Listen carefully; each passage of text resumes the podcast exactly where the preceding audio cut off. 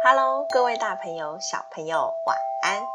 欢迎来到企鹅睡前故事吧，我是企鹅。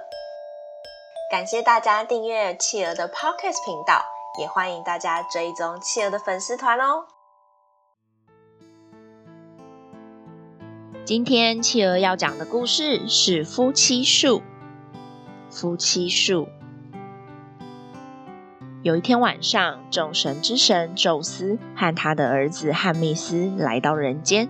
他们想看看人类的本性。他们把自己变身成为一对很肮脏的老乞丐，衣服破旧不堪。就这样，他们开始到处寻找住宿的地方。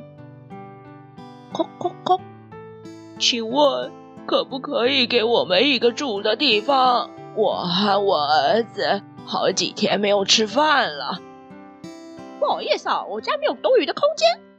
嘣，门就用力的被关上了。空空空，请问有没有多余的食物可以给我和我的儿子吃呢？哎，走开走开！我辛苦赚来的钱，干嘛给你们这种乞丐啊？走开！嘣，门又被用力的关上了。空空空，呃，你好。我们有呃有没有地方休息？求求你，呃，不好意思啊，呃，不好意思，没办法，没办法啊！嘣，门又再度被关上了。最后，他们来到一间简陋的茅草屋前，宙斯准备上前去敲门。他的儿子汉密斯说：“哼，我看就不用敲了吧，前面那么多漂亮的房子，没有一个人愿意收留我们。”这个破旧不堪的小房子里面住的人，可能连自己都顾不好，怎么可能愿意呢？父亲宙斯却说：“我们就试试看吧，反正都已经来了，也不差敲这一次门了。”叩叩叩，哎，你们好，我们话还没说完，门就打开了，一个老太太走了出来。啊，可怜人，快快快，快到屋子里面。外面天气那么冷，你们赶快进来！菲利蒙，菲利蒙，我们有客人啦！不好意思，我们对这里不熟，所以迷路了。里头传出老先生的声音：“嘿，杰，你在做什么？快请客人进来取暖啊！”一进门，屋子里头真的非常简陋，桌椅也摇摇晃晃，破旧不堪。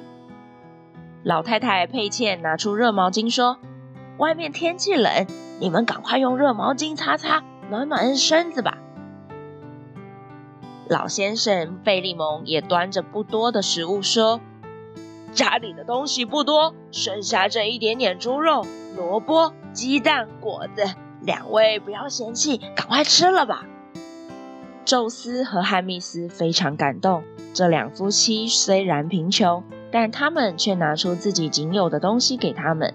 桌椅虽然破旧，但他们拿了干净的布垫在桌椅上，让他们可以舒服的用餐。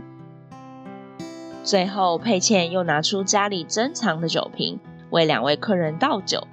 但就在倒酒的时候，神奇的事情发生了。不管他们为客人倒了多少次的酒，酒瓶内的酒却一直都是满的。佩茜看看酒瓶。再看看费利蒙，再看看两位老乞丐，他们两夫妻突然了解到，眼前的客人根本不是乞丐，而是天上的神明。他们非常震惊，吓得赶紧跪到地上。真是真是不好意思，居然用那么粗糙的东西招待你们。我们赶紧去把家里的鹅杀了，来献给你们吧。宙斯和汉密斯拉起夫妻俩，不用了。让他好好的活着吧。对于你们所做的一切，我们非常感动。这里的人都太自私了，我们要惩罚他们。宙斯带着夫妻俩走到门外，外面已经是汪洋一片。他们生活的村子被大水淹没，只剩下这个简陋的茅草屋。当他们转过头看向宙斯和汉密斯的时候，又忽然发现。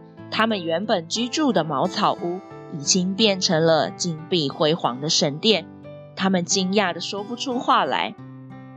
宙斯对着菲利蒙和佩茜说：“善良的老先生、老太太，你们还有什么愿望吗？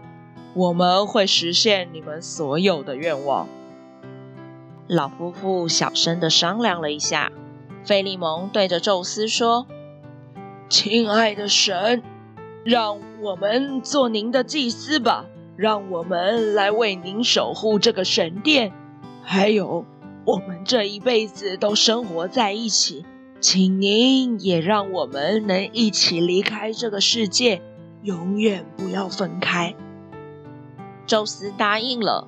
两夫妻一起活到很老很老。有一天，他们站在富丽堂皇的神殿大门前聊天。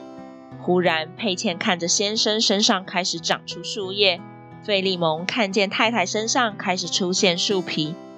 他们知道他们即将死去。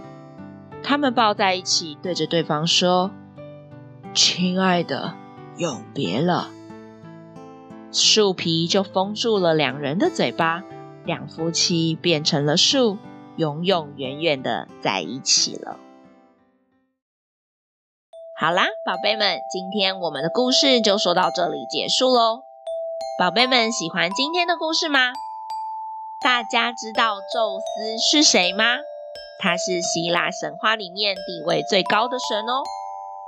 今天的故事里面有出现很多神奇的事情，你们能算算看有几个吗？之后，企鹅还会继续分享更多希腊的神话故事给大家听哦，希望大家会喜欢。欢迎爸爸妈妈帮宝贝把宝贝的答案在宝宝成长教室企鹅的粉丝团故事回应专区告诉企鹅哟，也欢迎大家把企鹅的 Podcast 继续分享给更多的好朋友。我是企鹅，我们下次见，晚安。